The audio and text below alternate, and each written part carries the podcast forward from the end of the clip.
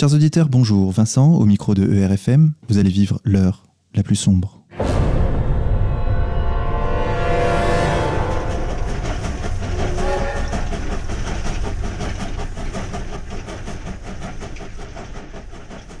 Chers auditeurs, pour cette deuxième émission, nous avons l'honneur, le plaisir, le privilège de recevoir Niche, Félix Niche. Félix, bonjour. Bonjour. Alors vous êtes un membre historique d'Égalité et Réconciliation, écrivain, penseur, poète. Vous êtes édité chez les éditions Contre-Culture. Parmi vos ouvrages, on citera Ex-France, Fragrance Feminae, Vis Comica, Arabesque, CCCP et autres chutes, ainsi qu'un recueil de poésie, mais nous aurons l'occasion euh, de parler plus en détail de vos livres euh, tout à l'heure. D'accord.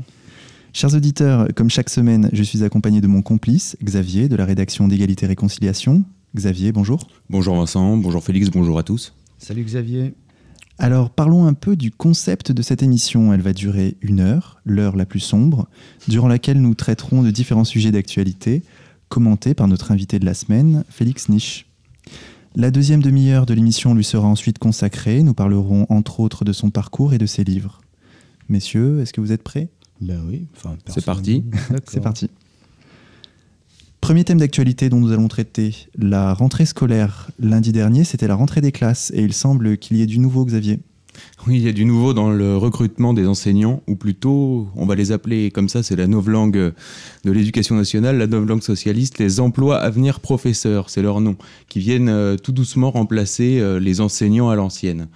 Donc, euh, sous, la houlette de Najat Vallaud-Belkacem, euh, les enseignants deviendront euh, des animateurs, et donc ils ne sont plus euh, censés éduquer nos enfants. Les programmes scolaires seront allégés, donc euh, on- moins prescriptifs, euh, c'est-à-dire moins contraignants. Ce sujet est traité avec plus de précision dans un article diffusé sur le site euh, d'égalité réconciliation, un article de Média Presse Info, il me semble. Félix, euh, je crois que vous êtes lié au corps enseignant, qu'en pensez-vous? Oh, j'ai été un peu prof, oui, un prof de collège. Euh, J'en pense. euh, D'abord, la première chose que je pense, c'est que euh, il y a une différence entre Payon, entre la réaction, parce que Payon et Hollande ont réussi ce tour de force à se mettre à dos leur électorat naturel, c'est-à-dire les enseignants à l'époque de Payon, c'était sans arrêt des grèves sur la sur sa fameuse réforme des, des rythmes scolaires. hein, dont en fait, cette réforme des, des- rythmes scolaires qu'on appelait les décrets Payon c'était pour instaurer une école différente d'une commune à l'autre. C'était foutre une pagaille noire. hein. C'est territorialisé pour ça. Mais là, euh, Payon, il s'est heurté à, des grèves. Je vois qu'avec Belkacem, euh, non. Je note que l'injonction de ne pas la toucher, euh, de, de, de Cambadélis, hein, sans prendre à Belkacem, c'est raciste et misogyne, tout le monde le sait. Mais bon, c'est peut-être que partie remise et que les enseignants vont, se battre parce que c'est une authentique catastrophe. C'est que elle, approfondit, elle aggrave les décrets payants, un peu en joue. En plus, comme tu l'as dit, elle, ajoute sa petite touche personnelle. C'est-à-dire que euh, l'enseignement de l'islam restera obligatoire, mais l'étude de la chrétienté au Moyen Âge, hein, et ce qui réjouira, ce qui réjouira excusez-moi, Marion Sigaud, euh, l'époque des Lumières aussi, zap, liquidé. C'est facultatif. Vous vous rendez compte? Cela dit, c'est pas ça qui dérange le corps enseignant. Le, le divorce entre euh, le Parti socialiste et le corps enseignant remonte à, l'époque de Jospin, avec euh, notamment euh, Allègre et le Mammouth. Oui, oui, bien sûr. Et on avait dit qu'en 2002, Jospin n'était pas passé au deuxième tour car il lui manquait les voix du corps enseignant qui s'étaient reportées sur, euh, sur Chevènement. Et là, récemment, on a un sondage à révéler que les enseignants se, se reporteraient sur Bayrou. Euh, 2002, j'ai pas envie de m'étaler là-dessus, on n'a peut-être pas le temps, mais euh, c'est essentiellement la classe ouvrière qui s'est abstenue à cause de- du rétablissement du travail de nuit des femmes dans l'industrie, de la levée de l'interdiction du travail des enfants et de, des privatisations énormes euh, du gouvernement Jospin. Ce qui fait que L'État ne peut pas tout, avait dit Et effectivement, les, les- les- les fameuse enseignants phrase, hein. aussi se sont abstenus. Voilà. Ça, c'est historique, c'est vrai. Je suis d'accord, mais en partie, et aussi la classe ouvrière n'a pas apprécié le rétablissement des- du travail de nuit des femmes dans l'industrie. Ça a été totalement emblématique.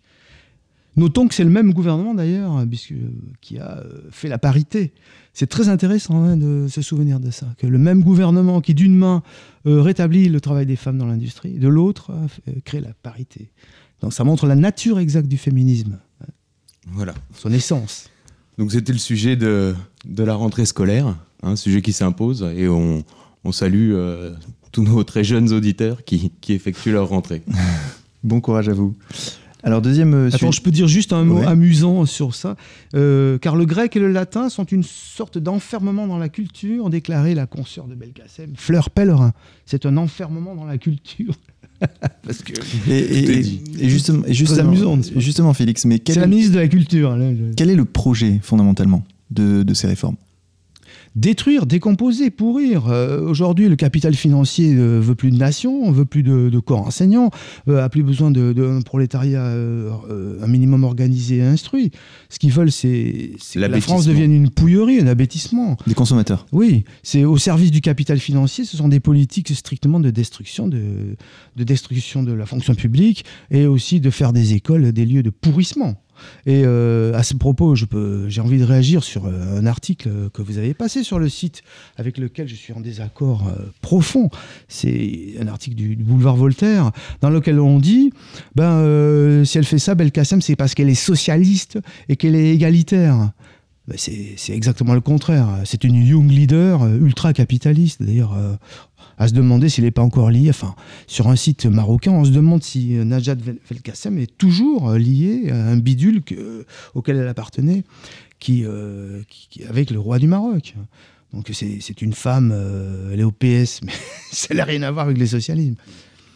D'autant plus que cette réforme a été préparée par Sarkozy euh, Bien dans, évidemment. Son, dans son mandat euh, précédent, Bien évidemment. Puisqu'il euh, avait organisé le non-remplacement d'un fonctionnaire sur deux qui partait à la retraite. Et donc, forcément, ces, ces fonctionnaires qui, qui, ne, qui, qui, manquaient, qui manquent maintenant ne seront pas remplacés. ne seront pas remplacés, mais mmh. remplacés en fait par des contrats oui, précaires. Par des contrats précaires, par des, des trucs à la con. Donc, 15 000 emplois créés, mais en fait, des emplois mmh. précaires moins bien formés. Mais enfin, bon, réjouissons-nous quand même, mettons une note sympa c'est que Najat Belkacem n'est pas non plus dépourvue de bon côté, puisqu'elle elle veut que les petits garçons apprennent à, faire pipi assis et qu'elle prépare des mesures comme ça dès la maternelle. Hein. Vous, le savez, ça, quand même. Hein. que le gender va s'enseigner dès la maternelle. Ouais, c'est un autre sujet. Euh. C'est très intéressant. Ah non, c'est le même sujet. Hein. C'est le même sujet. Alors, euh, deuxième actu, chers auditeurs, nous allons maintenant aborder le thème qui occupe l'attention des médias, les migrants, suivant le terme consacré. Xavier oui, le terme consacré. Et pour, euh, pour parler de ce thème des migrants, donc le terme est à mettre euh, bien sûr entre, entre guillemets, il faut replacer euh, le débat, le débat dans son, dans, son, dans son contexte, son contexte historique, et qui est le, la problématique de l'immigration. La problématique de l'immigration, c'est elle-même la, problématique de la démographie, la démographie française. Alors Félix Vincent, je vais me permettre de, de faire un, petit retour en arrière. Je t'en prie. Sur cette évolution de la démographie française, la France a fait son, sa transition démographique, comme disent euh, les démographes, au, au 19e siècle. Alors la, transition démographique, euh, c'est un phénomène de, de, baisse de la natalité et de baisse de la mortalité qui entraîne d'abord une augmentation de la population, puis une stabilisation. Et la France a achevé cette transition démographique à la fin du 19e siècle, dans les années 1890, et grosso modo, la population française est restée stable jusqu'en 1960 à 40 millions. Alors un million en moins certainement pour la Première Guerre mondiale, bah un million en plus pour le baby boom. 2 millions de morts. 2 millions, enfin. Ah oui, pardon. Pour, la Première Guerre mondiale, le baby boom, tout ça s'équilibre. En 1960, on est toujours à 40 millions. Bon. Qu'est-ce qui s'est passé depuis les années 60 en termes démographiques? On a eu la révolution, une révolution hédoniste dans le, ce qu'on pourrait appeler le monde blanc. C'est toi qui le dis que c'est hédoniste. Une révolution bah, qui est consacrée en France avec mai 68. Et qui a entraîné, qui entraîne une, euh, une natalité très faible. Une mmh. natalité très faible. Or, la population française est passée entre 1960 et aujourd'hui de 40 à 66 millions de Français. Bah, c'est l'immigration, ça. Donc l'apport, l'apport est essentiellement dû à l'immigration. Mais l'immigration, c'est pas un phénomène qui est arrivé par l'opération du Saint-Esprit. C'est une volonté politique. Ah oui. C'est une volonté des élites politiques. Alors on va citer deux dates. Le regroupement familial en 76, la loi Guigou. Et par ailleurs, dans le même temps, les élites politiques ont interdit toute critique de cette de cette, euh, de cette politique. Bien évidemment, c'est le racisme. Ça a été le racisme, l'incitation à la haine raciale mmh. avec la loi Pleven de 72. Mmh. Donc ce processus a été imposé aux Français et a entraîné une transformation radicale de la composition ethnique du peuple français. Alors aujourd'hui, on a les sondages euh, bidons du genre on ne se sent plus chez nous comme avant. Mmh, mmh. Vous voyez, on prend vraiment les, gens, les gens pour des cons. Et donc euh, tout ça, ça a continué avec, en 2008, le, fameux rapport Attali, mmh. ah, la commission Attali. Parce qu'on a reproché à, à, Sarkozy de se faire élire avec les discours de Buisson, mais ce qu'on a oublié, c'est qu'il a gouverné avec les préconisations de la commission Attali, dont un des piliers était Emmanuel Macron, qui est aujourd'hui ministre socialiste de l'économie. Et une des principales préconisations de la commission Attali était la relance de la croissance par l'immigration. Mhm. Donc, l'immigration est une volonté politique qui est un phénomène majeur aujourd'hui en France. Et pour faire accepter cela au peuple qui a toujours été opposé, on a opéré une évolution sémantique. C'est-à-dire que d'abord, on a dit les étrangers, ensuite, ça a été les clandestins, après, ça a été les sans-papiers. Tu dois te rappeler de, mmh, de l'histoire des sans-papiers de l'église Saint-Bernard avec Emmanuel Béard, le chantage émotionnel. Et aujourd'hui, on a deux termes principaux pour désigner ce phénomène c'est les migrants mmh. et les réfugiés. Alors, les migrants, c'est un terme qui contribue à faire croire que le phénomène est naturel. Parce que les migrants, c'est comme les oiseaux migrateurs, après tout, on peut rien y faire, euh, c'est des migrants. Et les réfugiés, c'est le chantage émotionnel. Alors, pour, pour, situer le chantage émotionnel, par exemple, dans Le Monde, on a Guy Sorman qui a publié une tribune qui s'intitule Les réfugiés d'aujourd'hui me rappellent mon père fuyant le nazisme. Oui, là, là, on est vraiment dans le chantage émotionnel. Très amusant. Voilà. Puis là, et le chantage émotionnel aussi par cette photo euh, qu'on a vue. Et voilà, et, principalement par cette photo d'un enfant de 3 ans euh, échoué, un enfant syrien de 3 ans échoué sur une plage en Turquie. Qui a laissé sans voix Bernard-Henri Lévy. Voilà, qui. Qui n'a jamais autant parlé Alors, après avoir été sans voix, vous l'avez tous noté. Qui s'est étalé à la une de tous les journaux européens, de toutes les chaînes de télévision. Le Monde a titré L'Europe sous le choc après un nouveau drame. Donc vous avez l'enfant mort, là c'est vraiment le chantage émotionnel. Et euh, Bernard-Henri Lévy, toujours lui, a déclaré sur BFM TV le débat est tranché. Alors, j'ai pas l'impression que ce soit tranché pour vous, euh, Félix, puisque vous avez euh, publié hein. un article sur, votre, sur votre site dont on recommande la lecture, Le Petit qui monte illustré. Oui, j'ai fait un article, j'ai réagi spontanément à la, l'inénarrable sottise de Bernard Botul, hein, je viens de le dire, sans voix mais qui a jamais autant causé.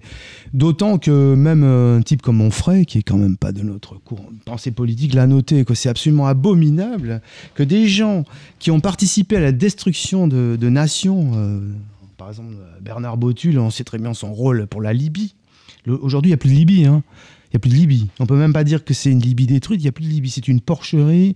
C'est un chaos sanglant euh, livré à des mafias. Et il est un peu normal que des gens se barrent. Donc ce type qui est responsable, il veut en plus qu'on ouvre euh, nos frontières. J'ai trouvé ça absolument odieux de sa part. Vous voyez, même mon frère a la même réaction. Quand on. Mais c'est un peu le même, euh, le même procédé que pour Gaza, si on réfléchit. Vous avez l'Israël qui régulièrement euh, extermine et détruit Gaza, et puis les Européens reconstruisent. Maintenant, euh, pour la plus grande gloire de l'Israël, parce que détruire l'Irak, la Libye, la Syrie, demain le Liban, et ils cherchent l'Iran, c'est le plan Yinon hein, de 1980 qui s'applique strictement et à la lettre.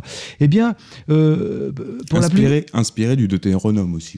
Ça, je ne sais pas, mais c'est aussi un plan qui permet de, faire le grand Israël, blablabla. Bla, bla, bla.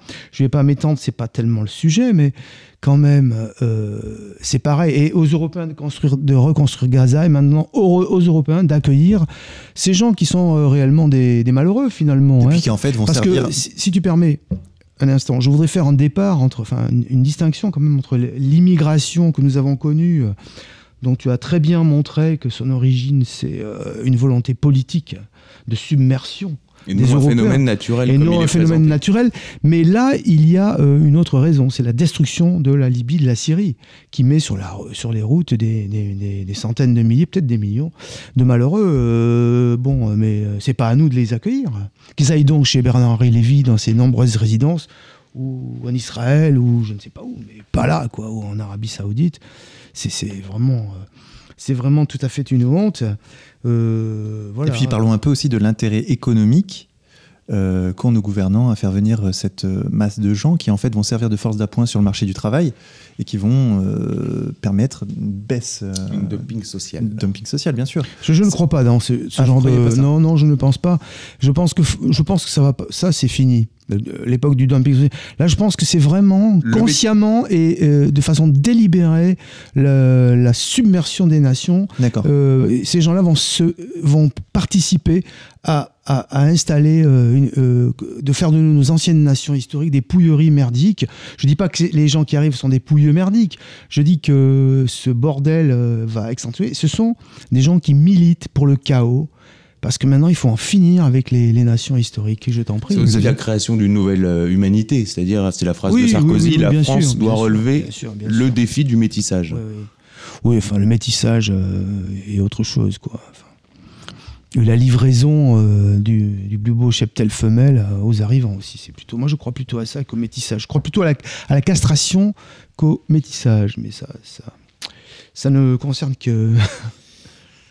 Alors, troisième actualité, chers auditeurs, revenons à ce paradoxe incroyable qui est de devoir accueillir les migrants dont nous parlons, ou les réfugiés qui sont potentiellement des musulmans, alors que dans le même temps, le discours de l'exécutif s'est radicalisé concernant l'islam, au point que le Premier ministre Manuel Valls parle de guerre des civilisations, Xavier.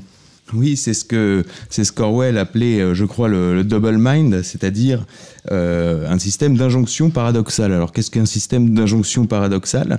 C'est deux injonctions contradictoires. C'est-à-dire que d'un côté, on vous dit pas d'amalgame, donc ça c'est Cambadélis, et puis vous avez le secrétaire d'État au transport Vidalis qui dit, qui valide les contrôles aux faciès.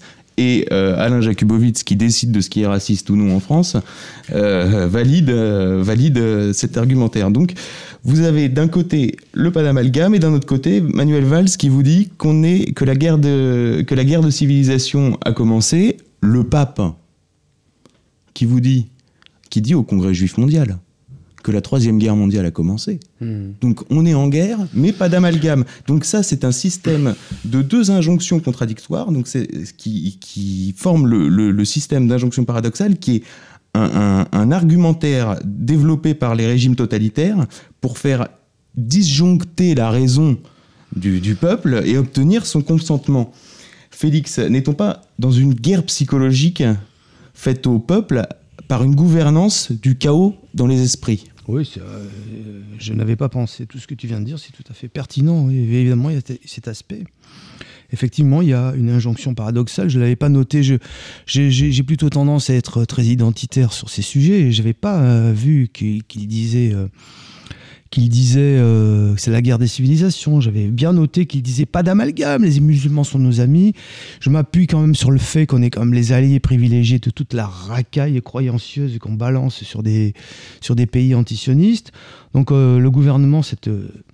allez, je vais modérer mes expressions, mais cette horreur de gouvernement que nous subissons, euh, et en plus un gouvernement d'assassins et de criminels, parce qu'ils ont, euh, ils ont euh, armé jusqu'aux dents les gens pour détruire la Syrie, par exemple, hein, pour faire...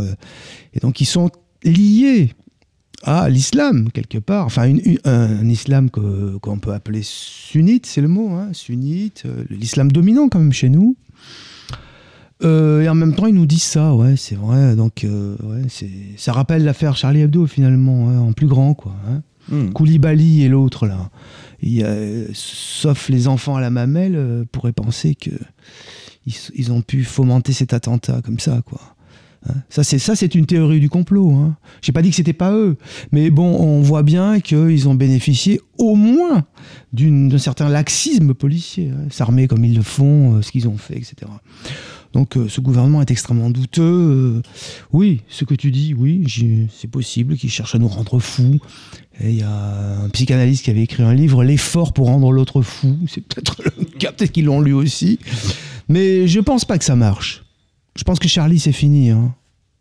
L'effet Charlie, à mon avis, il est retombé comme un vieux soufflé pourri.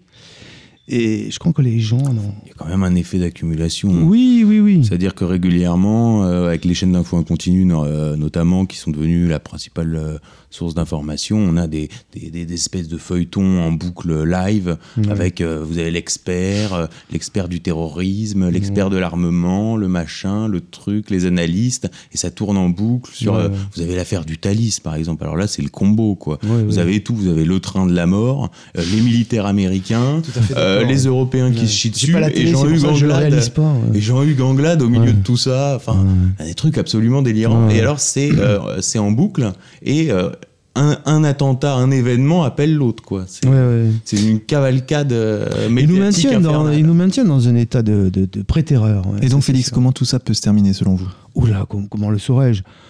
Là, je suis pas, je, je, je peux pas lire dans le marque de café. Disons que c'est très mal barré, hein, euh, parce que bon, mais en même temps, il y a des, des aspects positifs. euh, ne serait-ce que nous-mêmes, vous voyez, en tant qu'association, on existe. C'est un inédit, c'est une singularité. En même temps, euh, on progresse. hein. Euh, Il y a une lutte des classes objective. hein. Je ne parle pas subjective, mais qui, se produit. On parlait des enseignants tout à l'heure, la colère des paysans. Parce que il faut là on, est un peu dans la- l'aspect superstructure, mais euh, idéologique, je veux dire. Mais c'est vrai que euh, il y a la loi Macron, il y a le pacte de responsabilité. Il y a ils affrontent. Euh, les- les- la population. Euh, c'est un, go- un gouvernement de guerre civile et qui ne tient là sur, sur, ces, sur ces questions que par la complicité des organisations syndicales. Donc, euh, bah, pour répondre à ta question, il y a des éléments très négatifs et d'autres de résistance. Je peux D'accord. pas dire mieux. hein. On a juste l'impression d'un d'espèce de, de, de pression médiatique pour masquer le d'un carnage qui vient pour masquer l'échec l'échec d'une société euh, Ouais. d'un point de vue social. C'est- que cette société, qui déjà, ses fondements, ses fondations sont absurdes, puisque tout le, tout le, tout le travail des hommes, toute la production de- va maintenant euh, dans des, des institutions à 100% parasitaires. C'est même plus le grand capital d'autrefois qui, qui était générateur quand même d'un mouvement économique. Là, c'est le parasitisme absolu. Et donc, euh, tout le travail humain, tout l'effort humain va euh, pour euh, des coffres forts de mafieux. Euh, c'est insupportable, la base. Donc il est normal aussi que la superstructure de cette, de cette base insupportable soit aussi insupportable. Alors, quatrième actualité, chers auditeurs, cet été, Patrick Drahi a finalisé le rachat de Next Radio TV, la société d'Alain Veil, qui comprend BFM TV, RMC, entre autres. Ce milliardaire israélien s'impose comme le plus gros mania des médias en France, avec un consortium qui regroupe Libération, L'Express, L'Expansion, I24 News et donc justement BFM TV et RMC. Une concentration médiatique à côté de laquelle Alain Perfit et l'ORTF font pas le figure, n'est-ce pas Xavier? Oui, alors euh, ça c'est un sujet qui qui continue le, le- ce dont on parlait euh, par rapport au système médiatique. C'est-à-dire que là, c'est clair. C'est-à-dire qu'il faut savoir que Patrick Drahi a été mandaté par le gouvernement israélien de Benjamin Netanyahou pour monter I24 News, qui est le France 24, si on veut, israélien. D'ailleurs, ça a été monté avec celui qui a monté lui-même France 24, qui s'appelle Franck Meloul et qui travaillait à l'époque au cabinet de Dominique de Villepin. Hmm, Donc, euh, comme tu l'as dit, Vincent, ça, ça ferait pas lire l'ORTF quand on voit euh, ce groupe médiatique qui contrôle Libération. Qui contrôle Libération. Ça, ça en fera rire plus d'un. L'Express.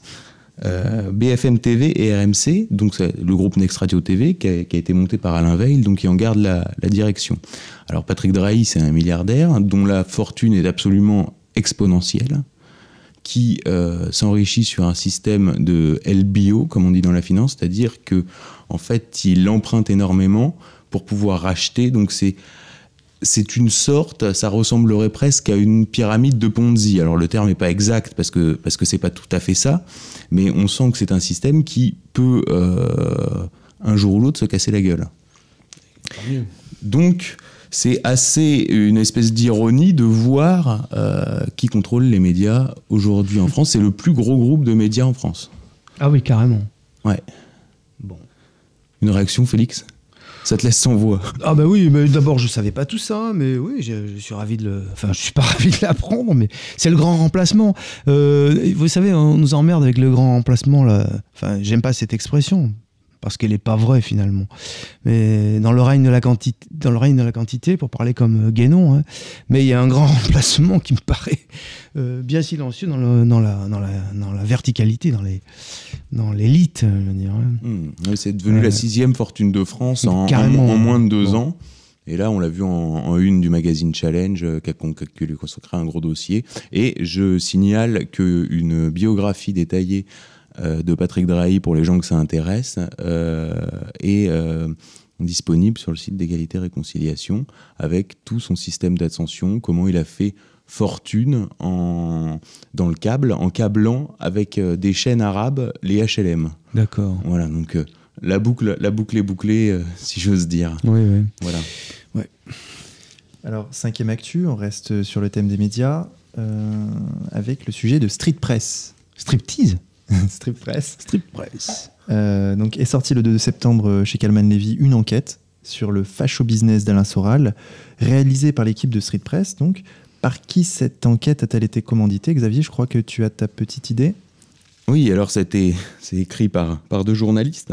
C'est édité par Calman Levy avec euh, justement ce, média qui revient, qui s'appelle Street Press. Alors les gens ne savent pas qui c'est, c'est un, petit site internet qui vivote, qui est, dirigé par Jonathan Miara.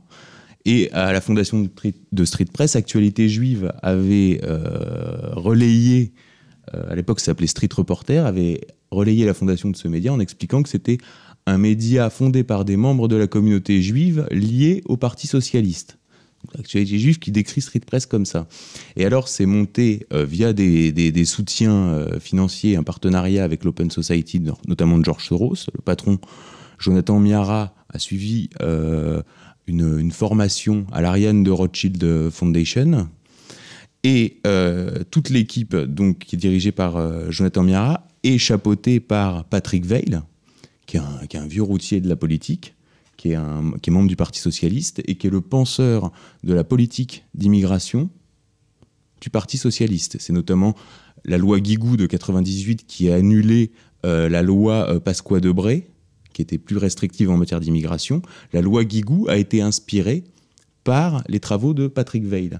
Donc on est là euh, face à un, site bon, qui vivote, hein, on ne va pas non plus leur faire de pub, mais qui est intégralement piloté par la haute finance et le gouvernement. C'est l'exécutif et la haute finance. Je veux dire, il n'y a rien de plus clair. Alors après, euh, le livre en, lui-même est, assez anecdotique. Je crois que, que, tu t'es infligé cette lecture, Vincent. Malheureux Vincent. C'est exactement le terme. Je me suis infligé euh, cette soi-disant enquête. Euh, bon, alors que dire? Bon, c'est un mélange grossier d'informations fausses et de fausses coupes toujours sourcé de façon euh, assez étrange. Hein, j'y reviendrai tout à l'heure. Bon, qu'est-ce qu'on apprend concrètement? Que ER a cherché à s'organiser pour modifier des articles sur Wikipédia. Félix, c'est du scoop ça. Ah oui, ça je savais pas. c'est du facho business. Euh, d'autant plus qu'en réalité, cette cellule n'a jamais vu le jour. Il faut le savoir. Donc ils sont partis d'un PDF qui est vrai, qui a été diffusé sur, euh, sur Internet, qui existe, qui date de 2010, pour dénoncer des actions qui ne se sont en réalité jamais produites. C'est un exemple euh, parti. Oui, euh, Xavier? Oui, puis c'est la base de l'action politique aujourd'hui que de, que de modifier les pages, euh, les pages Wikipédia. Je pense que tout, tout, tout militant, toute organisation, voilà. c'est ce qu'on appelle les guerres éditoriales. Souvent sur Wikipédia, vous voyez tout cet, article est, subit actuellement une guerre éditoriale. Vous pouvez être sûr qu'il y a un gauchiste contre un, contre un nationaliste, et voilà. Bon, c'est un pétard mouillé. Et donc aussi, ils accusent Alain Soral d'éditer des livres, de gagner de l'argent, excusez-le. C'est dégueulasse de gagner de l'argent. D'avoir créé des sociétés et de faire vivre des dizaines de personnes. Donc on est dans la, dans la version accusatoire absolue. Bien sûr. Parce qu'en fait, euh, Xavier, tu as très bien rappelé euh, qui finance ces gens. Il faut d'ailleurs préciser que les chiffres qui montrent en fait euh, dans, les, dans leurs articles, dans le, dans le, livre, sont très largement surestimés. Donc un exemple précis, page 84 du livre, ils écrivent entre juillet 2014 et mars 2015, au rythme d'un entretien par mois, ER aurait encaissé 50 000 euros soit 5555 euros par interview, c'est-à-dire 9 interviews. Or, dans cette période, il n'y a que 3 émissions payantes qui sont sorties. Cela, euh, bon, bah, chacun peut le vérifier hein, sur, euh, en deux clics sur Internet. Donc voilà la qualité scientifique de l'enquête que nous propose Street Press. Donc je ne vais pas aller plus loin. Euh, des exemples comme ça, il y en a, y y en a tout le long du bouquin. donc ce sont surtout des attaques personnelles basées sur des mensonges mal sourcés, des fausses coupes, donc, euh, euh, chers auditeurs, euh, ceux qui parmi vous veulent connaître la vie d'Alain Soral, mieux vaut se reporter directement à ses livres, puisque dans ses bouquins, vous le savez tous, il raconte tout. Mais alors la question qui vient naturellement, Xavier, c'est pourquoi font-ils tout cela? Ah bah, je pense qu'il y, a un- plan média qui est, assez rodé. On, a vu leur réseau. il n'est pas impossible qu'ils aient un plan média qui soit assez, qui soit assez performant. Je pense que les, les ventes suivront pas forcément, déjà parce que les, les livres de journalistes se vendent assez mal. Donc, euh, à la limite, euh, ils vont sûrement faire deux, trois émissions. Ça, ça amènera des gens sur le site. euh, enfin, vraiment, aucun problème. Merci pour la publicité. hein. à Mathieu Mollard et Robin D'Angelo. Voilà, donc on leur passe le, Donc en fait, le- un grand remerciement pour, pour cette publicité. ils, accusent la Alain publicité gratuite, de ce hein. qu'ils font eux-mêmes en, Ouais, ouais, bien en sûr. publiant ce livre. Ouais. Eh bien, écoutez, euh, chers auditeurs, nous allons euh, nous accorder une petite pause musicale. Nous allons écouter le morceau intitulé Vienna de Gilad Atzmon, tiré de l'album Song of Metropolis du label Contre-Culture Musique. Bonne écoute et à tout à l'heure.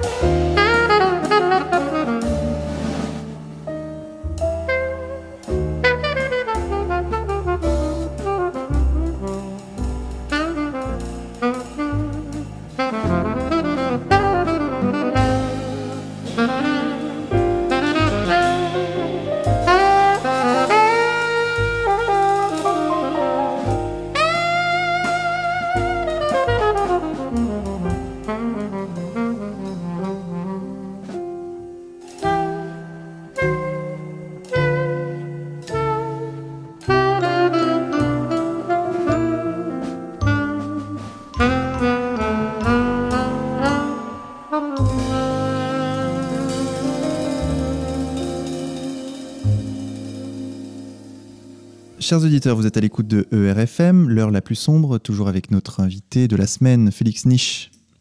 Alors Félix, nous allons maintenant apprendre à vous connaître, vous, votre œuvre. Tant pis pour Euh, vous, hein, vous l'aurez voulu. Votre œuvre qui est pour le moins atypique, hein, Oh, c'est le moins qu'on puisse dire. tout comme votre parcours. Oui. Et pourtant, les auditeurs euh, ne vous connaissent pas ou, ou peu. Donc euh, Xavier a enquêté sur vous. Donc euh, Tu as Xavier, je t'en enquêté prie. sur moi. Oui, j'ai j'ai mâché le boulot de, de street press. D'accord. Voilà.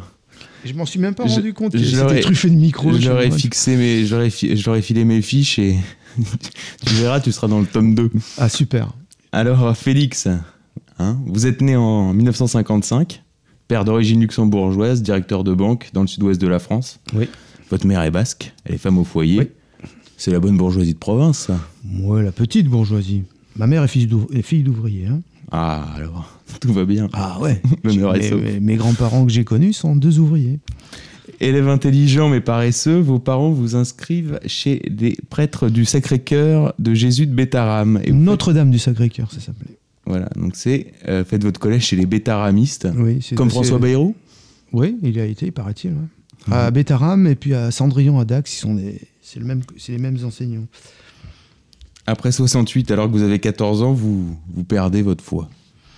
Ouais, voilà, je me suis fait virer des, des- Après m'être fait virer de l'enseignement euh, public, je me suis fait virer de chez les curés. Oui, parce que vous êtes un, vous êtes un rebelle, vous engagez d'abord à. non, non, non. Oh, si, un peu. hein. Vous Non, engagez d'abord à l'ORA, l'organisation révolutionnaire anarchiste, Oh, il a enquêté. hein. Ah bah, quand vos camarades de classe sont plutôt portés sur l'action française. Agitateur, vous êtes finalement viré de chez les bétaramistes en classe de première. Vous vous retrouvez à Mont-de-Marsan. Oui. où Vous êtes, euh, vous êtes récupéré par les trotskistes et vous rejoignez le Front communiste révolutionnaire, une reconstitution de la Ligue communiste. Oui. Donc euh, c'est aujourd'hui le NPA, hein, qui a été dissoute après la fameuse attaque d'un meeting euh, d'ordre nouveau à la mutualité en juin 73. C'est un événement qui vous marque, ça, cette euh, bagarre euh, un peu ouais, chevaleresque euh, entre trotskistes ouais, et nationalistes. C'est vrai, j'avais trouvé ça très beau. C'est très Euh, esthétique hein, quand on voit les vidéos.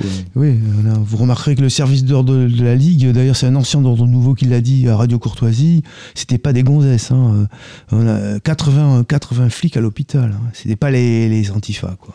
Ouais. Ils avaient, euh, j'ai un ancien d'ordre nouveau qui est ce, ce qu'on peut appeler les camarades des antipodes, comme dit notre ami cousin, hein, euh, avait une certaine estime euh, que je partage. L'estime du combattant. Réciproque. Ouais. Ouais, ouais, c'est amusant tout ça, c'est dépassé, c'est périmé, c'est marrant. Continue, excuse-moi de t'interrompre. Ah, c'est une ça. époque, hein, c'est une époque. hein. Le bac, en... une fois que vous avez le bac, vous inscrivez à la fac à Pau. Hein, et mais vous n'irez pas en cours. Vous êtes complètement happé par le militantisme. Vous vous levez aux aurores pour aller distribuer la taupe rouge à l'entrée des usines. Vous enchaînez sur des collages. Vous mettez les lycéens en grève. Oui. Vous organisez les cercles rouges. Vous êtes un véritable euh, révolutionnaire professionnel, comme on dit à l'époque. C'était notre ambition. Oui, j'ai vécu ça. Une vie de révolutionnaire euh, professionnel. Alors, vous pouvez nous expliquer, parce que les générations actuelles ont, un peu de mal à, s'imaginer. À l'époque, il n'y a pas Internet, tout se joue dans la rue. Ouais, ça peut pas être compris. Je, m'en rends compte. C'est pour ça que j'en parle jamais, parce que beaucoup de choses ont disparu, qui peuvent plus se comprendre. C'était des années de, militantisme révolutionnaire qui, qui ont été une, une sorte d'école de formation euh, euh, sans équivalent. De par la rigueur, de par la discipline, le niveau d'analyse est exceptionnel, je, l'affirme. Qu'on essaie de se représenter notre type d'or- d'organisation, euh, euh, il faudrait que vous, sachiez que nous étions organisés en plusieurs secteurs d'intervention, déjà. Secteur ouvrier, secteur santé, secteur euh, enseignant et le secteur jeune dont j'étais le, le chef. Et en plus, c'était une, organisation en cellules. Il y avait une réunion de cellules par semaine. Et, mais avant les réunions de cellules, il y avait des réunions de direction. Moi, je faisais partie de la direction en tant que représentant du secteur en- euh, jeune. Donc, je devais faire un rapport de. Oui, vous enfin, dirigez blabla, la- hein, Vous dirigez la section jeune de la, de la Ligue Oui, oui. communiste révolutionnaire, donc aujourd'hui NPA, Ouais, ouais. pour euh, les, les Pyrénées-Atlantiques. Oui, puisque euh, il y avait Pau, Oloron et même une partie des Landes, parce qu'il y avait euh, même euh, Dax et Mont-de-Marsan où il n'y avait pas de, il y avait pas de, de militants capables. Alors, est-ce que vous pouvez euh, revenir sur le parcours de Michel euh, Recanati? Pour parler de Michel Recanati, il faudrait faire un bon, euh, un bon, euh, parce qu'il y a une transition qui s'opère. Expliquez déjà qui, est... ce Michel Recanati, qui est une figure importante à vos yeux à cette époque. Non, c'est mon alter ego, je une dirais. espèce de martyr. Des euh, types comme lui, moi, euh, il y en avait quelques centaines. Bon, lui, euh, il a beaucoup plus d'importance parce que c'est Île-de-France. il était responsable du service d'ordre. C'est une pointure au-dessus. Mais on a été quelques-uns à être comme ça, des, des militants, des militants à part entière, quoi. Et comment il a fini alors? Parce que c'est ça qui est intéressant. c'est Ben, son lui s'est suicidé. Euh, c'est ça, euh, c'est ça la question. Parce que euh, je. Il se suicide en prison, c'est cela? Je ne crois pas. Je ne sais pas. Anecdotiquement, je ne sais pas. Mais ce qui, ce qu'il importe de comprendre ce que j'ai écrit dans CCCP, il s'est produit un, un- un événement que j'appelle le, le thermidor du gauchisme. Qu'est-ce que c'est que thermidor? C'est la contre-révolution dans la révolution. C'est-à-dire qu'à un moment donné, nos- nos- nos- l'avant-garde que nous étions, on a subi un processus thermidorien, c'est-à-dire un remplacement de l'avant-garde par toute autre chose. Et ce thermidor, d'ailleurs, s'est produit sous la forme féministe. Euh, il y a eu une submersion du, débat. On été tout d'un coup, on passait de discussions sur euh, notre intervention dans la classe ouvrière à euh, faut-il partager les tâches ménagères, euh, la prise de la pilule et tout. C'était absolument dément. Moi, en tant que j'avais euh, quand même une sorte de prestige local, malgré tout, on commençait à m'appeler petit chef. On commençait à critiquer le machisme. Les filles ont voulu faire partir du eh, service d'ordre, donc elles ont détruit le service d'ordre, etc., etc. Tout ça, il faut le comprendre dans une optique plus large. C'est-à-dire que c'était fini la récréation, la, la vague révolutionnaire qui avait commencé en 64 euh, à cause de la guerre du Vietnam aux États-Unis, Mmh. etc., etc., La etc. base de l'engagement. Oui, cette lame de fond qui m'avait euh, qui m'avait Mhm. enthousiasmé quand j'avais euh, j'avais à peine 15 ans euh, était se terminait. hein. Il y a eu le Pinochet, il y a eu une réaction. Donc cette réaction euh, dans laquelle nous sommes toujours, hein, cette tous nos idéaux, le pouvoir de la classe Mhm. ouvrière, c'était fini. Mais il faut il faut comprendre que ce tournant majeur, ce thermidor, Recanati se flingue. Moi, je me barre. Enfin, je me barre le, le- le- le- comment dirais-je, la rage au cœur, hein, euh, et dans- Mhm. je, je rentre dans la dépression.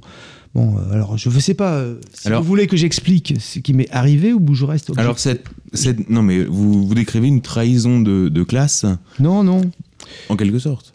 C'est Thermidor. Je, tiens à, garder l'expression parce que Thermidor, c'est pas une trahison. C'est un processus tout à fait objectif euh, qui s'est toujours reproduit euh, dans les mouvements révolutionnaires. Je crois que l'état de révolutionnaire, c'est, ça peut être comparé à un état euh, d'exaltation. Mais comme dans une vie humaine, les états d'intensité, les états d'exaltation sont rares et courts. Et ensuite, il y a toujours une remise. Euh, vous voyez, à plat, c'est un, processus anthropique. C'est finalement, euh, je vais faire court, c'est la dictature de la médiocrité qui va finir Mmh. par s'imposer. Et d'ailleurs, je vais, je vais revenir sur un. Sur, donc, euh, vous parlez du, du, du martyr de, de Recanati, et je voudrais euh, le mettre en opposition avec une autre figure du service d'ordre de la Ligue communiste révolutionnaire de l'époque, qui est Romain Goupil, qui lui a un parcours, alors lui, il va bien vivre, et qui va finir par, en 2003, à soutenir la guerre en Irak, Oui, hein, sur un le plateau de. néoconservateur. ouais. qui est Il devenu exactement un néoconservateur Et euh, hystérique sur le modèle d'ailleurs. américain. Mais c'est lui qui Et fait alors, le est-ce film que- sur Recanati. Est-ce que. Oui, exactement, en Ouais, plus, ironie de l'histoire. Est-ce que vous. Non, c'est pas une ironie, c'est c'est cohérent. C'est cohérent. Euh, des types comme euh, Goupil, il est militant de la Ligue. Il, il, il- il admire, ou il fait semblant. Ça, je, je m'en fous, ça, de cette psychologie. Recanati. Mais dans ce basculement, lui il comprend son intérêt. Il fait son alia et il va peaufiner son propre être pour être néoconservateur ultra-sioniste. hein. Alors, est-ce que, est-ce que Euh, à cette époque, vous ressentez la centralité de la question juive à la Ligue communiste révolutionnaire? Parce que beaucoup de choses ont été écrites dessus, euh, notamment euh, Nicole Lapierre, l'épouse de d'Edwy Plenel, a dit que euh, la question juive et la question de l'antisémitisme étaient centrales à cette époque à la Ligue communiste révolutionnaire. Non, Il y a non, cette phrase qui a été Pas rendue célèbre, cette, cette blague euh, sur euh, le bureau politique où on ne parlait pas yiddish parce que Ben Saïd était séfarade.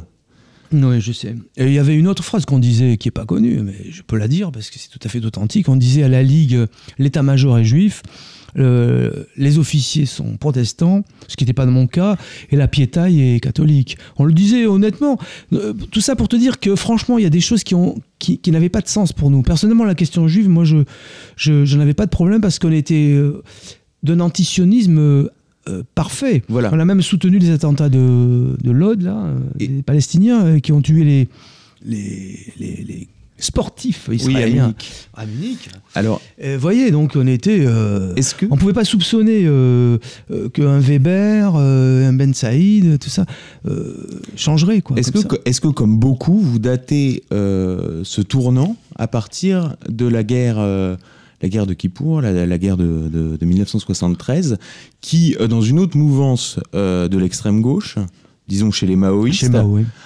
A entraîné Mm, mm. ce qu'on a appelé cette génération qui est passée de Mao à Moïse, en Ouais, quelque sorte. C'est-à-dire euh, l'exemple étant euh, Alain Finkielkraut ou Benny Lévy, qui était euh, Glucksmann. Glucksmann. Voilà, qui était le, euh, Benny Lévy, qui Mm. était le secrétaire de, Ouais, ouais. de- de Sartre, et qui a monté ensuite, avec Mm. Alain Finkielkraut et Bernard-Henri Lévy, une yeshiva, c'est-à-dire Ouais, une école talmudique fondamentaliste certain. Tout ça à certain, Jérusalem. ouais. À la Ligue, c'était pas pareil. Mais euh, pour les Mao, ouais, c'est spectaculaire quand on pense qu'un Glucksmann, il écrivait à la brasserie libre des, des, des dans la cause du peuple total- totalement enflammés, donc qui ont exalté des, jeunes mecs comme euh, celui qui s'est fait Auvernet, Pierre Auvernet, qui s'est fait tuer par un vigile. Ils ont envoyé au, casse-pipe euh, une partie importante de jeunes ouvriers quand même. Et ces, bourgeois euh, juifs hein, qui écrivaient ça à la, à la brasserie Lippe étaient, eux, intimement, euh, savaient qu'ils étaient des, des sionistes. hein. Je ne pense pas que, peut-être, euh, sauf euh, Be- Weber, je ne pense pas que c'était le cas de Krivin et de Weber, qui, est, qui était membre du bureau politique de la Ligue communiste Oui, oui, oui, oui, révolutionnaire, et qui est aujourd'hui un gros euh, sénateur Oh, socialiste bien, bien en C'est sûr que lui, il porte sur sa gueule que c'est un Henri traître. Weber. Mais Ben Saïd, je sais pas si. Ben Saïd, lui, j'étais plutôt sympa, je l'ai, je l'ai connu personnellement. Krivin, euh, je l'ai pas connu personnellement, je l'ai vu plusieurs Vous fois. l'avez connu dans quelles circonstances, euh, Daniel Ben Saïd? Vous pouvez nous en dire plus hein? Dans des circonstances, il y a sûrement en prescription, euh, on, on avait des liens avec l'ETA, pas l'ETA militaire quand même, la branche ETA 6, qui était quand même politico-militaire. Donc on, avait des aspects un peu clandestins et Ben Saïd m'avait donné rendez-vous dans une église à, à Bayonne pour me, de- pour me donner quelques documents que je devais rapporter, etc. Donc, euh, mon souvenir, c'est qu'il il- euh, il- m'avait dragué d'une manière Ah. d'ailleurs euh, délicate, hein, pas, pas du tout du rentre dedans. C'est là que je m'étais aperçu qu'il était pédé, euh, ce dont je me fiche, hein, je vous dis. Oui, c'est pas la question. Non, je, je n'en fais pas. Mais après, quand j'ai appris qu'il est mort du sida, ça ne m'a pas étonné. Mais un type sympa, un type que j'ai que j'ai apprécié. Mais j'étais déçu parce que j'étais tellement puritain, tellement idéaliste que que ça m'a un peu déçu. Dire à propos d'idéalisme, André Breton, là, je viens de euh, récemment qu'André Breton, en parlant de gens comme nous, euh, dit, euh, il parle de ce mot singulièrement trompeur de matérialiste dont se part des gens qui ne vivent que par l'idéal et par le cœur. Je puis affirmer que nous étions ainsi. En tout cas, pour ce qui me concerne, c'est l'idéal qui nous rédimait. Parce que ce qu'on a fait, c'était complètement sacri- sacrificiel. Euh, c'est et hum, si vous voulez, euh, je parle un peu de ça. C'est un peu narcissique peut-être? Non Bon, alors je continue. Je peux dire que moi je suis, euh, toute proportion gardée, tout à fait dans le genre d'un type comme Peggy, et je crois avoir même le par- un parcours similaire, Hmm. puisque toute proportion gardée. hein. Proportion gardée. Comparaison n'est pas raison. Non, mais évidemment, évidemment. Mais lui dit, euh, il était anti-Dreyfusard, il avait une mystique de ça. Et Hmm. quand la politique, c'est-à-dire Thermidor, c'est-à-dire la putréfaction, est venue, il s'est, il s'est rebellé. Et moi-même, euh, j'ai eu un parcours très similaire. C'est-à-dire que j'aurais pu capituler. Hmm. On me disait, euh, on me disait écoute, euh, ça, te- ça- ça te fait horreur, ces groupes femmes, ces, ces manifs ridicules euh, où les filles se baladaient en gueulant on veut jouir, on veut jouir droit à l'orgasme, prise de pilule. Non, moi je dirais jamais, jamais je, je marcherai dans cette combine. Et on m'a dit attends, sois, discipli- sois discipliné.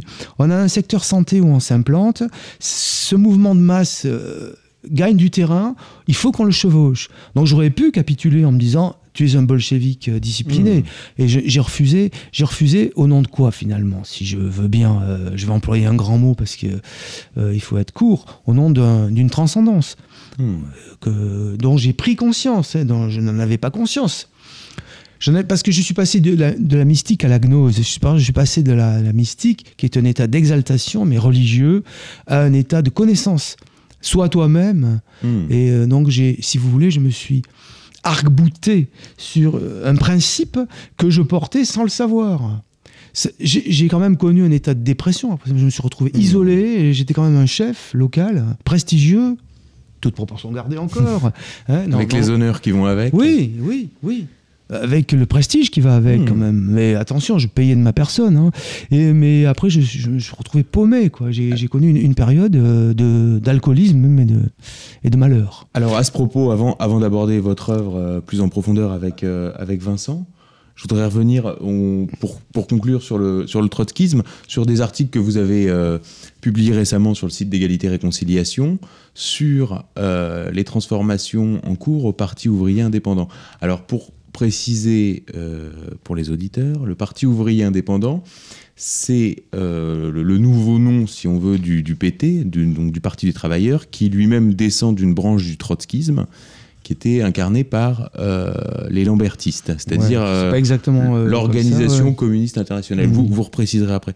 L'Organisation communiste internationale qui aujourd'hui a donné, entre autres, Cambadélis, Mélenchon et une partie de la rédaction Non, ça n'a pas donné. Ils ont trahi. Il faut pas déconner. Ah, Il bon. faut, faut vraiment pas délirer là. Il y a plusieurs, euh, il y a plusieurs non, non, mais c'est du délire. Et donc ça. vous vous êtes, vous vous êtes rapproché donc euh, au début des années 2000 donc du, du Parti des travailleurs qui est devenu euh, aujourd'hui le, le Parti ouvrier indépendant, donc qui est dirigé, qui était dirigé par euh, Daniel Gluckstein. Alors pour Mhm. préciser, Daniel Gluckstein, c'est euh, cette branche du judaïsme français un peu marginale qui est qui sont les, les descendants du, du Du Bund, Bund, ouais. c'est-à-dire des assionistes, euh, c'est la de- communauté du, révolutionnaire du, du ouais. château de Corvol. Remarquable d'ailleurs. hein. c'est une communauté un peu euh, extrêmement quand même en marge Hmm. du judaïsme français. hein. Oh, tout à fait, tout à Donc fait. voilà, on peut, on peut le dire comme ça. Il est, il est tout à fait sincèrement antisioniste. Oui, oui, euh, complètement. très militant Complètement, pro-palestinien. avec un euh. très beau défilé d'ailleurs le, le Ouais, 1er ouais. mai à, Ouais. à Gambetta au mur des Mhm. fédérés euh, en, en hommage à la, à la commune de Paris. euh, un, dé- un défilé d'ailleurs très viril, hein, on peut le dire. Ah ben c'est leur look. Hein. Voilà, C'est pas des. on dirait presque des nationalistes. Bah, euh, ils sont rigoureux. Voilà, Ils sont sérieux. ils sont sérieux. Ce sont d'authentiques euh, trotskistes. euh, ce sont les trotskistes. Voilà. Et donc, Et, attends, vous avez... Attends, bah, je t'en prie. Vous avez publié donc cet article pour qu'on ait pour les pour les auditeurs, vous avez publié donc cet article sur la mise sur la touche à l'intérieur du Parti ouvrier indépendant de Daniel Gluckstein. Est-ce que vous pouvez nous nous en dire plus sur euh, sur ces évolutions euh, à l'intérieur de la mouvance euh, trotskiste euh, Oui, radicale Bien sûr, je, je pourrais le faire, mais je vais le faire. Mais je dois faire, franchement, je dois faire deux ou trois mises au point courtes. La première, c'est que je veux pas être le trotskiste de service parce que trotskiste, je ne le suis pas. Et finalement, je vais vous expliquer justement pourquoi, et ça répond à ta question. Je ne l'ai, je ne l'ai jamais été. Et euh, je ne le suis pas parce que je dois un petit peu approfondir ce que j'ai dit là sur ma, mon parcours. Très brièvement, euh, ce qui m'est arrivé, c'est que quand je, j'ai découvert euh, un ouvrage où il était parlé de gynécocratie, euh, j'ai été euh, là, j'ai été consolé de mon état de dépression et je me suis trouvé euh, une nature. Donc je, je- je suis passé, réellement, je le dis euh, calmement, je suis passé à la droite. C'est-à-dire que je suis au fond un homme qui a une mentalité de droite, mais avec des idées de gauche. Je suis toujours comme ça. Avec Alors notamment- maintenant, euh, pour en revenir euh, précisément à, à- à ta question, euh, en plus je dis je n'ai même pas été trotskiste parce que maintenant je suis plus savant que je ne l'étais à l'époque et je puis affirmer que le courant pabliste, c'est-à-dire de Krivine, n'est pas le trotskisme. Le trotskisme, ça a toujours été les lambertistes. Historiquement, c'est une, c'est, une vérité. Le, le- le courant d'où nous venions était un courant qui avait capitulé en 1951-52. Euh, après, c'est un courant capitulateur devant le stalinisme, devant la puissance des, pays de l'Est et la réussite de l'armée rouge, qui contrevenait au pronostic de Trotsky, qui avait dit que euh, la Russie soit redeviendrait capitaliste, soit serait balayée par une révolution prolétarienne. Donc il y avait euh, un pronostic qui, semblait faux, et donc c'est- il y a eu tout un courant dirigé par Michel Pablo, Mhm. qui a, euh, qui a euh, finalement, par filiation, qui est devenu euh, aujourd'hui la, la Ligue. Mais euh, je suis le obligé. NPA. Le NPA. Je suis obligé d'aller vite, hein, on n'a pas trop de temps, parce que c'est un peu complexe, mais par filiation, euh, alors qu'est-ce que c'est Qu'est-ce qu'il disait? Il disait le stalinisme euh, finalement construit vraiment le socialisme à sa manière, une manière très bureaucratique, très policière, mais longue. Mais c'est pas notre idéal, mais il le fait, donc on va capituler. Et ils ont, ils ont prôné euh, la destruction de la quatrième internationale et l'entrée l'entrisme, l'entrée dans les partis communistes, mais, mais en tant que plus à gauche. hein. Hmm. Et, et je voudrais vous faire remarquer que Krivine et les autres, ils sortent du PCA. hein. Ils font de la jeunesse communiste révolutionnaire parce qu'en 68, ils s'aperçoivent qu'il y a un mouvement révolutionnaire qui, qui est contre le PC. Donc ils sortent du PC. Donc vous voyez, ils viennent du PC, ils quittent le PC pour faire un truc à côté. Mais notre ligne, alors je vais, la caractériser d'une manière euh, juste. On était guévariste, on était euh, putschiste, on était des, aventuristes et des gauchistes. On n'a rien à voir avec les trotskistes. Ce que nous disaient les lambertistes, qu'on était des aventuristes, des, des, putschistes et des guévaristes, ils avaient raison. La preuve, cette ligne pourrie, on a envoyé à la mort des, des centaines de jeunes hommes au Chili par une ligne totalement euh, de lutte armée, totalement euh, inadaptée Hmm. au, Chi- au Chili et aille- ailleurs. En France, on a démoralisé toute une génération de, de, de mecs d'avant-garde qui étaient sincèrement dévoués, comme Recanati ou moi-même. Moi, j'ai pas été démoralisé. hein. J'ai trouvé autre chose. Mais euh, qui, c'est- vraiment une, c'est vraiment et ce et ce, ce courant politique euh, donc euh, capitulateur a fini par par cette allez, je, je sais pas comment dire, je voulais dire cette merde, comme disons, soyons polis, cette chose qu'est le NPA. Hmm. Donc les vrais trotskistes sont le Parti des travailleurs, euh, le, euh, le- le PT euh, et, les, glu- et les, ce qu'on appelle les lambertistes. Je ne les ai jamais rejoints non plus. hein. Oui, la crise, tu voulais, tu voulais savoir. Oui, la, la crise, et puis que, que vous reveniez un peu sur la, la différence entre les lambertistes et les, et les pablistes. Ah ben là, je, je crois avoir souligné, euh, c'est que les Lambertistes appliquent le. D'abord, ils, ils veulent la quatrième internationale. euh, ils appliquent, euh, ils sont trotskistes, c'est-à-dire ils sont, euh, ils appliquent encore le programme de transition de Trotsky. Et Trotsky, pour eux, c'est toujours un maître, alors que pour NPA, même Besancenot le reconnaît. Ils s'en foutent de Trotsky maintenant. Euh, alors la crise du, POI, je peux pas en dire grand-chose. Euh, c'est très grave. hein.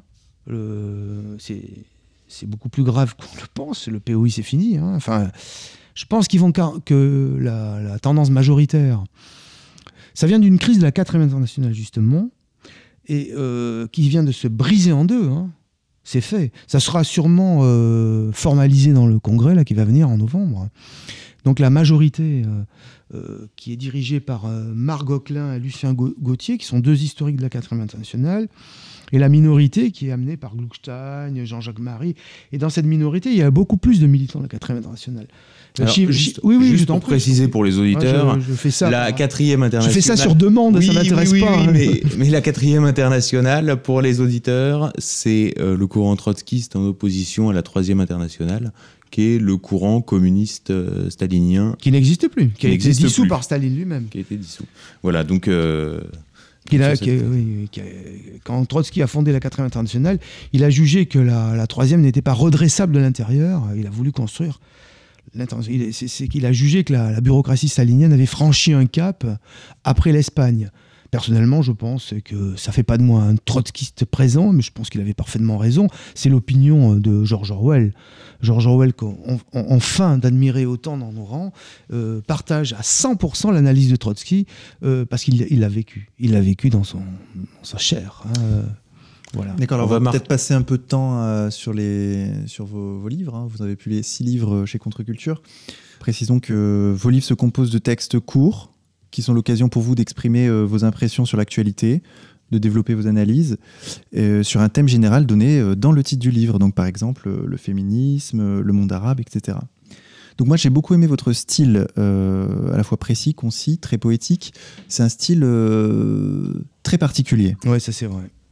Je m'en rends compte hein, parce qu'on me l'a dit et puisque j'en prends conscience. Mhm. Voilà.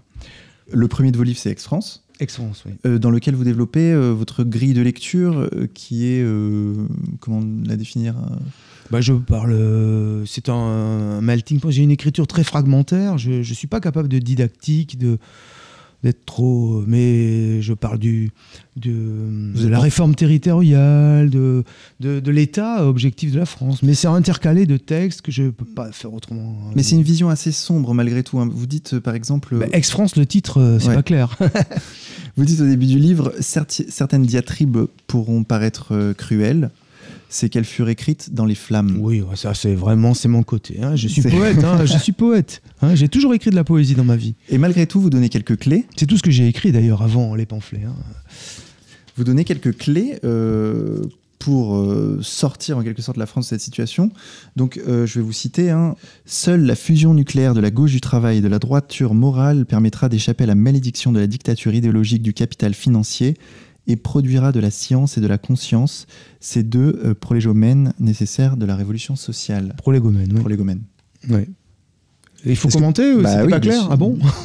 Pourtant, je Bah, en fait, ça rejoint. euh, c'est ma parfait- manière de dire gauche du travail, droite Voilà, des valeurs. exactement. euh, À ma manière, quoi. On a l'impression même que vous êtes même plus que droite des valeurs et gauche du travail.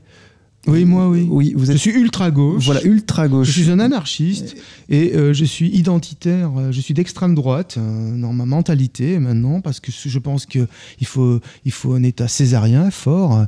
euh, je suis pour, euh, pour ça. Et en même temps, euh, euh, du point de vue du, du travail, hein, je veux dire, il faut la dictature là maintenant hein, pour balayer toute cette pourriture. À la Chavez, À la Chavez. et en même temps, du côté droit, je considère que idéologiquement, ce qu'on appelle la gauche, hein, parce qu'il y a deux exceptions à, gauche. Il y a une exception de thermomètre, si on veut. hein.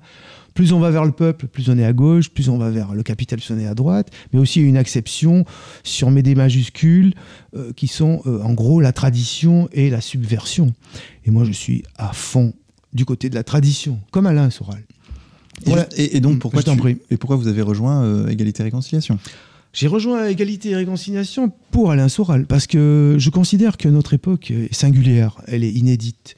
Je considère que euh, la causalité ne, ne suffit pas à expliquer euh, une, époque. C'est pour ça que je, je dis dans CCCP qu'on est dans une période. Je dis souvent des périodes politiques. Une période politique, elle porte elle-même sa propre nouveauté. Il y a quelque chose d'émergent. Il y a toujours du nouveau. Et notre époque est particulièrement singulière. Et là, euh, Alain Soral, c'est un type qui est singulier. Et par son style, et par. euh, et puis aussi, cette. euh, je dirais cette fraternité d'armes que j'ai avec lui, c'est que c'est le seul, à ma connaissance, qui s'est lui qui s'est mis en face du féminisme et qui a dit non. Bah, personnellement, j'ai connu que deux hommes, c'est lui et moi, et euh, qui avons dit non à cette marée œstrogéniarde et amazonienne, qui est euh, la base de notre de notre asservissement. Et donc, euh, moi, là où il y a Soral, je ne pouvais que. Je voulais être là avec un type comme ça. Mais j'avoue que, je vais, je vais l'avouer, je dois-je l'avouer Oui, tu vas l'avouer, mon vieux. je, je parle toujours comme ça. Euh, C'est que euh, quand j'ai entendu euh, tous ces trucs sur l'islam, contre le monde moderne, euh, si ça avait, s'il n'y avait pas eu Soral, moi je partais hein, à tire d'aile. je suis pas, c'est pas, c'est pas ma tasse de thé. hein. Tu voulais dire quelque chose, Xavier? Oui, c'était pour re- revenir sur, cette, euh, sur le, ce que vous avez développé par rapport au thermidor du gauchisme et euh, la féminisation euh, Oui. de la Ligue communiste Ah, révolutionnaire. non, non, non, c'est pas la féminisation de la Ligue communiste. Excusez-moi, mais je tiens parfaitement. Au terme. Euh, ouais, c'est pas du tout la même chose. Je dis que le, le, le terminor s'est produit sous la forme Mmh. féminine. Un terminor peut pas se produire sous sa forme franche, parce que sa forme franche, c'est dire, eh ben voilà, maintenant on va, euh, on va passer à à la capitulation. Donc il y a toujours une forme masquée. Et cette forme masquée, ça a pris la forme d'une pseudo-critique féministe euh, qui, nous, qui, qui- qui aurait eu pour objet, soi-disant, de nous remettre en cause. Et donc, euh, mais c'est c'est pas forcément féminisé sur le moment. hein. Et vous avez parlé de tradition. Oui. Et euh, c'est euh, notamment le, le livre métaphysique euh, du sexe Oui. euh, paru en Qui m'a, 1958, je crois, de, euh, de Julius Evola, un, auteur de tradition Mm. s'il en est, Mm. qui vous a euh, Littéralement. euh, ouvert un monde. Oui, oui, oui. Et qui m'a réconcilié avec quelque chose que j'ignorais en moi, avec cette, euh, cet aspect un peu de transcendance, qui m'avait permis de dire non au féminisme. Parce que c'est terrible le féminisme, parce que après les, menaces politiques, le féminisme, sa première parole, c'est une parole de castration.